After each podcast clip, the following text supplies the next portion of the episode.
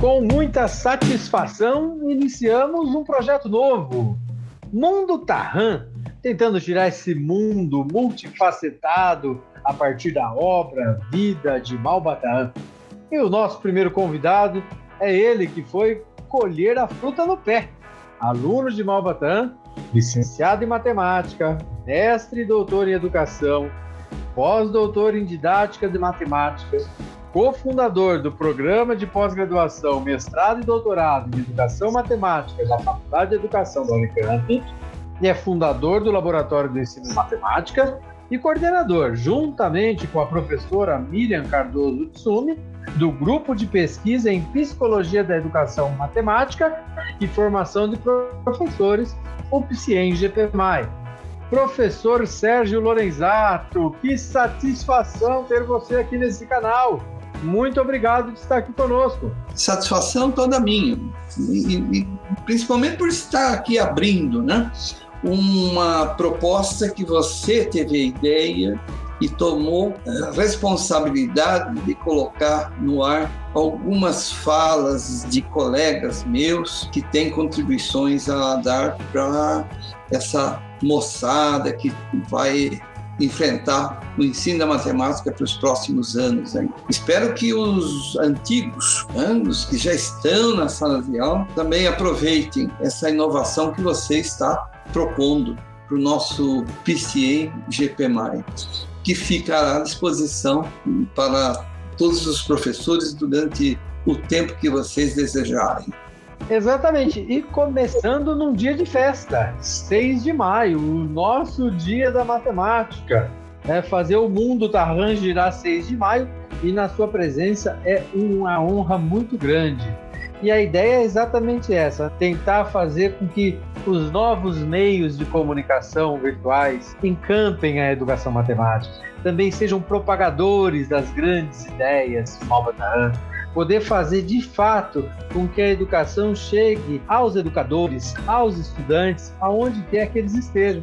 E o podcast aqui nesse canal é exatamente para isso, para divulgar, para difundir, para popularizar essa ideia da educação matemática, sempre trazendo muita coisa do nosso norte, Chimalbataan. E aí, professor, a gente vem com a seguinte proposição, já de cara, para conversar com o senhor. Todo mundo, ou a maioria, pensa no Malbatã, do deserto, dos camelos, das lendas, mas o Malba era um crítico da formação matemática da sua época, não era? Sim, realmente essa foi uma das características dele, porque divergência entre métodos e professores que preferem uma ou outra metodologia, isso é comum entre nós. Né? A ausência de correção de conteúdo também é comum. A gente pode dizer, olha, está tá faltando tal detalhe, tal definição. Pois é, o Malbataan ficou muito conhecido pelos contos, pelos cursos que ele ministrava nas cidades, palestras. Eh, e muita gente que só conheceu o Malbatan pelo livro O Homem que Calculava, não faz a menor ideia de que dentro daquele Malbatan existia um crítico severo aos métodos de ensino vigentes na época em que ele eh, era professor. E ele não tinha os critérios que a gente hoje tem, porque ele dizia o nome da pessoa, ele dizia a escola, independente dela ter prestígio ou não, ele reproduzia a questão para todo mundo julgar se ele estava certo ou não em recriminar. Então, ele, frequentemente, ele, ele, publicava nos jornais das, que ele tinha acesso e revistas também. Não estou falando de uma ou duas, hein? É questão de quase 20 jornais, 20 editoras. E ele apresentava tal problema é uma imbecilidade. Bom, vamos aqui, né, entre nós, pensar o seguinte: se o problema é uma imbecilidade, foi feita por um imbecil. E ele dava o nome de quem havia proposto e dava a idade dos alunos que iam ter que resolver aqueles problemas, né? Então, o senhor pode me dar algum exemplo desses descabimentos pedagógicos que o Malbataan falava, se criticava, professor? Escreva o número 70 milhões 856 mil 442 em algarismo romano. E ele dizia assim: qual a praticidade disso? Você não precisa saber mais do que alguns poucos algarismos para nomear é, capítulo. Por que judiar das crianças desse jeito? Isso é uma maledicência e um descaramento. Mas ele, ele xingava por escrito e dava nome. Eu me recordo de um coitado que cometeu um, um erro é, crasso em um livro didático que ele publicou na época. E ele disse para o professor Tenório de Albuquerque, porque é um absurdo. E as crianças de 11 anos passam a detestar matemática. Hein? Então, isso com relação ao ensino da época dele. Né? E o senhor acredita que ele conseguiu efetivamente alguma mudança? Houve, assim, alguma coisa que mudou depois dessas críticas? Houve uma evolução? Muita coisa já caiu. Por exemplo, divisibilidade por 91, divisibilidade por 13. O Malbatão dizia, muito mais fácil você dividir, ainda mais hoje que tem calculadora, divida por 7 para saber se o número é múltiplo ou não de 7. Não tem que sofrer com a matemática, tem que ter alegria. Ela é um instrumento de fazer você viver melhor. Precisa ter prazer com a aula de matemática. É lógico que ele, em seguida, dizia o que fazer para transformar. Mas a, a severa, a crítica era severa, era severa e direcionada. Né? É, e nessas condições de o que fazer para transformar, para solucionar, gerou-se aí um professor muito empoderado de uma didática própria, uma didática de ser invejada até nos dias de hoje pelos professores. Se tivesse vivo, hoje seria o aniversário de número 126 do Malvadá. E sem dúvida, a melhor didática da matemática possível passa pelo Malbataan, correto? Sim, sim, sim. É, muito da didática que hoje a gente vê, trans, transparece, subentende no, no, nas propostas curriculares dos, dos governos, é, independente do partido político, do Estado brasileiro, que adota ou que não adota, teve raízes nas propostas dele. Né? Por exemplo, ele, ele não só preconizava, como ele, ele já implantava ao vivo ele dizia a arte de contar histórias. Isso é muito importante para o professor de matemática. Então, ele, quando viajava, é, geralmente era contratado para dar aula de didática da matemática e tinha fazer exame os professores, os alunos dele. Né? Os que fossem aprovados teriam o direito de continuar lecionando com um registro oficial dado, expedido pelo Ministério da Educação eh, no Rio, depois Brasília. E os que não foram aprovados poderiam lecionar se sobrasse aulas, mas não seriam considerados professores identificados pelo Ministério da Educação. E nesses, nessas atividades que ele fazia, nessas inúmeras cidades que ele deu, cursos, palestras, ele fazia uma palestra sobre a arte de contar histórias, que depois de alguns anos ele transformou isso num livro, que se chama A Arte de Ler e Contar Histórias. Né? O auditório ficava lotado, mas lotado. Se você quiser se sentar, você tem que chegar lá uma hora antes da aula, porque no horário que estava marcado, ele entrava na sala e já fazia o pessoal rir e começava a contar contos e charadas e brincadeiras. Tinha uma facilidade enorme para é, ensinar algum tópico específico no meio de uma contação de histórias tanto para jovens quanto para crianças. Né?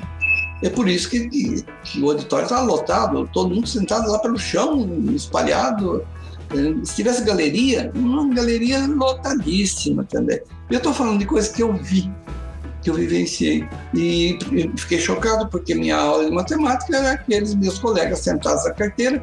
Quando o professor adentrava a aula, tinha que se levantar em respeito ao professor que chegou, e começava a aula tradicional, usando o quadro negro que a gente copiar.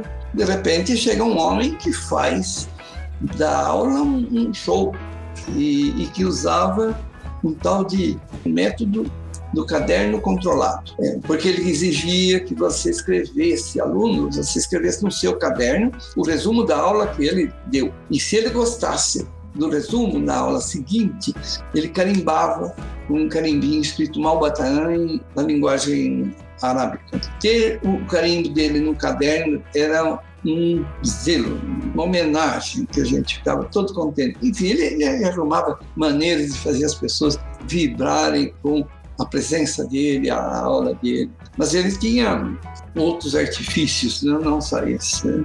Olha, eu fico imaginando aqui o entusiasmo e a alegria que eu iria esperar um professor desse chegar na sala de aula. Sem dúvida, para todo mundo devia ser um acontecimento histórico, né? Conta mais um pouquinho pra gente como é que era essa hora da aula do professor Malbataan.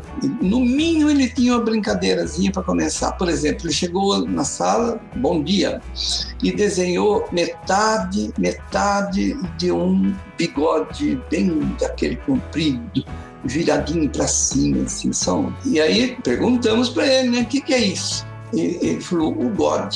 O que, que é God? É bode ou é God? Né? E falou, não, esse é o God.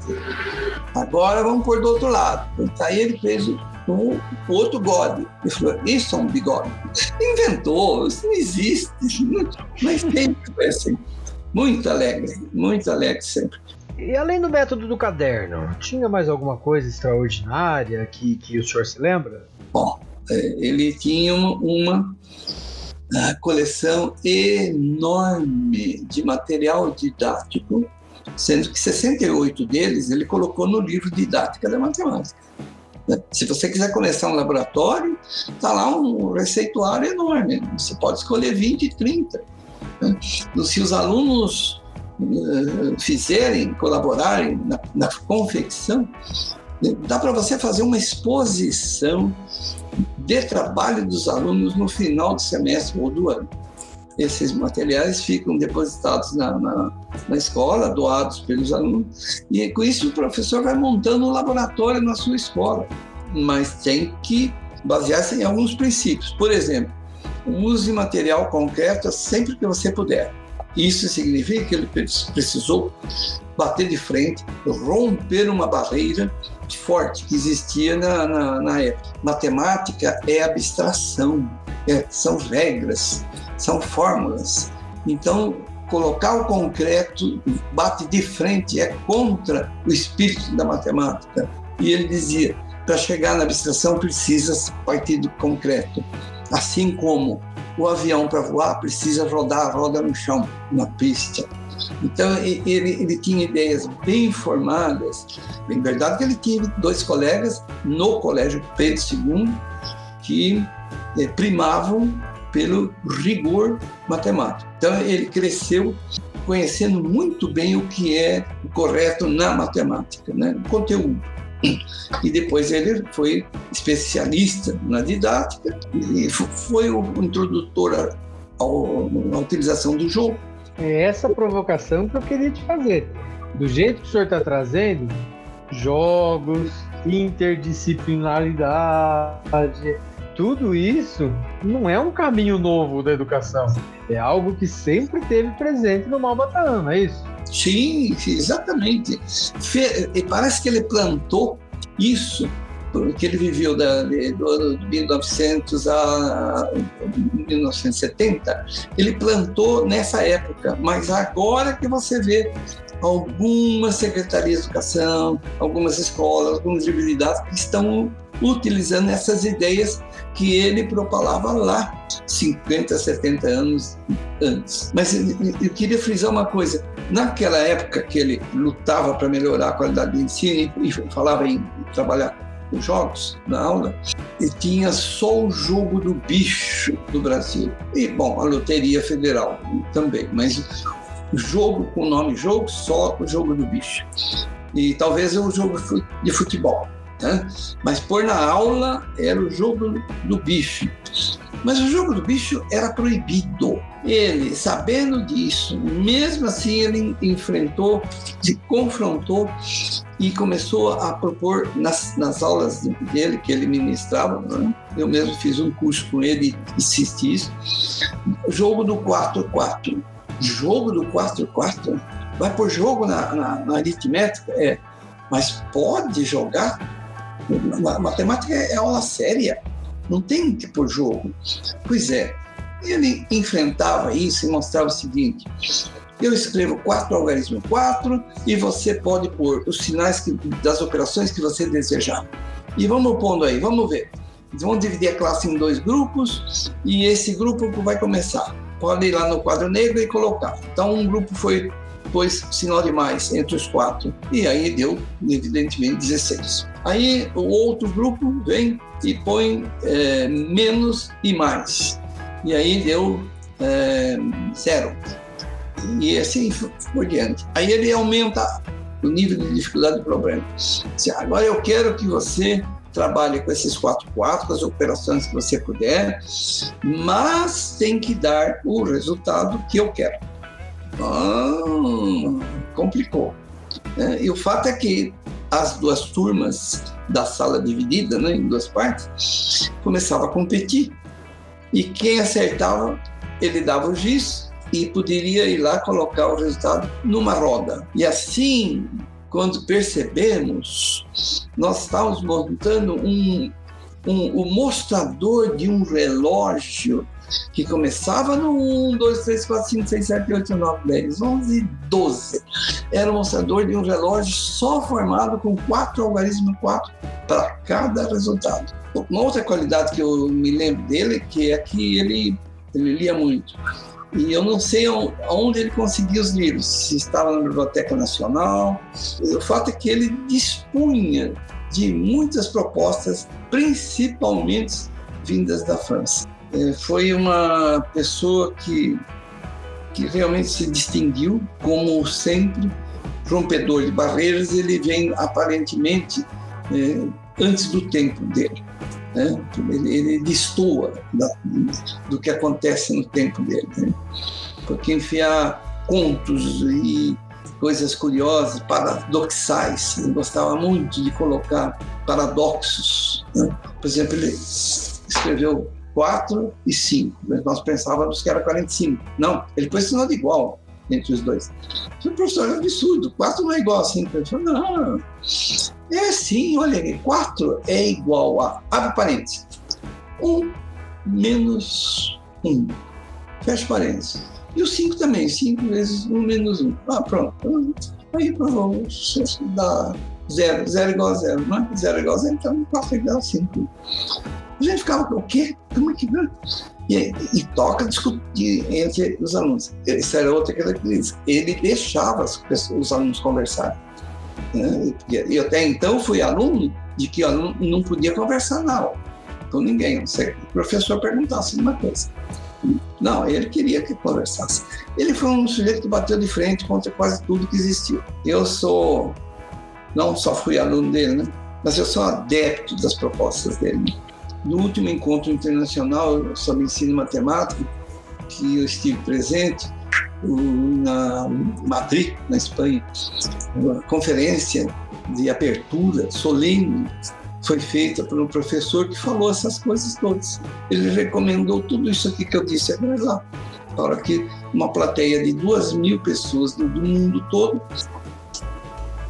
aí as reticências, cada um põe o que quiser mas que foi apresentado lá, foi apresentado como sendo assim o modernismo no ensino da matemática. Aqui a gente está vendo alguns, algumas fogueirinhas, algumas fumacinhas aí, tem lugar que estão priorizando o ensino deste jeito, mas nós temos que intensificar. O professor não tem culpa de não saber isso, porque os cursos não ensinam isso. Os cursos de formação de professores, tanto para o ensino médio quanto para o ensino fundamental não priorizam isso. Aliás, sobre isso, vou aproveitar e dizer uma coisa que o Malbataan não, não falou, mas isso me incomoda muito. Não acho justo, estou falando pelas crianças, não acho justo um professor receber um diploma de uma universidade para que ele lecione matemática para o primeiro, segundo, terceiro, quarto, quinto, sexto, sétimo, oitavo e nono ano sem saber o que, é que ele está fazendo. Ele vai repetir aquilo que fizeram com ele. Então, a nossa formação é, está na raiz, ela está errada. Porque o, programa oficial do, do, do, Ministério da Educação não prevê o ensino de matemática, mas prevê as aulas de matemática que o professor tem que dar depois. Não pode ser assim. Tem que, tem que fazer uma formação específica. Porque você não aprende jogo para ensinar matemática na aula de qualquer outra então, coisa. Aí tem a questão da interlocução das áreas da matemática, né? Álgebra, geometria, aritmética. E também tem a questão da interdisciplinaridade que hoje está muito na moda, mas é que eu acho que teve sempre vez com o não? Então, se é uma aula de geometria, de aritmética e de álgebra, é, você não sabe do que se trata. Se é de, de, ele dá três, esses três campos da matemática numa equação, numa, numa área de retângulo, de quadrado. É, ele misturava tudo, mas o sujeito saía de lá entendendo o, do que, o que é equação o que é área, e falando a linguagem da geometria e falando a linguagem da álgebra ao mesmo tempo. Né? Depois ele dá o um nome no final, mas é, no fundo era isso aí. Você entenda como é que se resolve o problema a respeito disso. Né? É, e, e punha a história da matemática também. Ele citava, olha, é, esse problema foi colocado em 1600 e tanto por fulano de tal, na academia de, de, de ciências. Então, ele, ele tinha muito conhecimento para poder fazer isso. E essa, esse integra, essa integração entre aritmética, geometria e álgebra, ele expandia para a integração entre o ensino da matemática e o ensino da língua portuguesa. E, e daí passava facilmente para a integração junto com história e com geografia. Né? É, é, a aula era muito, muito proveitosa, muito proveitosa. Vou dar um exemplo simples. No meu caderno controlado, que eu fiz como aluno dele, tem uma chave chamada IALI. IALI, o Y. É uma chave que surgiu, tá? que teria vindo dos Estados Unidos, e ela tem um, os dentes em serrinha. serrinha. Tem serrinha mais alta, serrinha mais baixa. Né? Acho que muitos de vocês viram essa chave. Né? E aí ele dizia, tá vendo? Cada, cada dente é um número primo. Dois, três, cinco, sete, né? Então tem quatro, cinco, seis dentes numa chavinha. E a altura do dente depende do expoente desse fator primo. E a camareira tem uma chave que abre todos, que é o máximo divisor comum. Né? É, e eu fiquei pensando assim, que o professor vai me dizer uma coisa dessa? E não tem engenheiro que diz isso. Olha, é, era divino, 100%. Vamos ver se daqui a uns 10, 20, 30, 40, 50 anos nós teremos professores que admirem, passem a admirar Malbatã e exercer isso nas suas respectivas aulas. Estou é, plagiando, de certa maneira, um expoente nosso em literatura que disse Malbadan só precisa de um país que devidamente o admire. Ponto. É, e a gente tenta deixar esse legado para todo mundo, né? Todo mundo precisa de ter essa, esse conhecimento. As gerações mais novas precisam de estar embebidas na obra de Malbadan ele faleceu em 1974, já fazem quase 50 anos. Então todas essas ideias têm no mínimo 50 anos de existência e parece novidade para o mercado educacional brasileiro. E é um negócio que sempre teve na nossa vida, está ao nosso alcance, difundido por alguém que esteve conosco, que viveu aqui no nosso país, que trouxe muita capacidade e empoderamento pedagógico para professores como o professor Sérgio, a quem eu já faço aqui meu agradecimento e convido para vir em outros bate-papos desse canal, porque eu acho que o professor Sérgio, mais do que muita gente, é alguém que foi colher essa fruta no pé. Teve lá em contato, conheceu, aprendeu e não guardou para ele. A generosidade do Sérgio faz com que ele abra isso para todos e mostre que o caminho está aí. Precisamos sim de um país que difunda Malbataan e precisamos de professores que tenham esse entusiasmo em viver a didática, em viver a licenciatura, em viver a educação. Assim a gente consegue transformar a vida até de quem não nasceu. Eu tenho falado muito isso ultimamente porque impactar professor é impactar gente que ainda não nasceu e que vai construir um mundo melhor. Quem sabe um mundo Tarran. Daí a importância da gente difundir aqui, numa malba temática digital. A gente vive um cenário da pandemia que nos afasta fisicamente, mas a gente abraça um cenário geográfico inatingível até agora há pouco. E é nisso que a gente vai debruçar nesse canal do podcast. Tentar trazer colaborações de muita gente que vive essa didática diferenciada, que não, às vezes não é nem professor, mas que foi é, acometido pela obra de Malbatã, isso transformou a vida da pessoa na área que ela vive. A gente tem Malbatã no teatro, Malbatã no cartoon, é, uma série de facetas desse maravilhoso mundo aonde a gente pode estar tá trafegando e, de alguma forma, podendo navegar em mares cada vez mais profundos. Eu concordo né? plenamente com, com a sua fala, eu sinceramente.